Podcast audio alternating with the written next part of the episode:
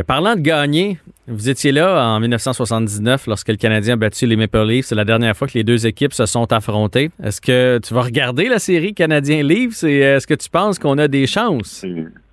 C'est certain, c'est certain, je vais la regarder.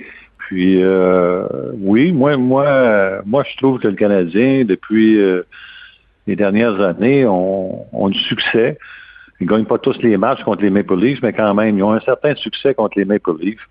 Même si les Maple Leafs, offensivement, sont peut-être deux fois, trois fois plus forts, euh, souvent, souvent l'adversaire, ces, ces gars-là, euh, super talentueux, souvent ils vont ils vont avoir un, délaissement où ils prendront pas ça au sérieux. Ah, le Canadien, on, va y planter, on va y mettre dans notre poche. Puis, tu sais, euh, puis, euh, faut prendre avantage de ces situations-là. Puis, Là, le retour de, Gallagher, euh, Price, euh, Weber, qui va éventuellement revenir au jeu, euh, ça va ça va aider, puis ça va sécuriser, je pense que les joueurs en général.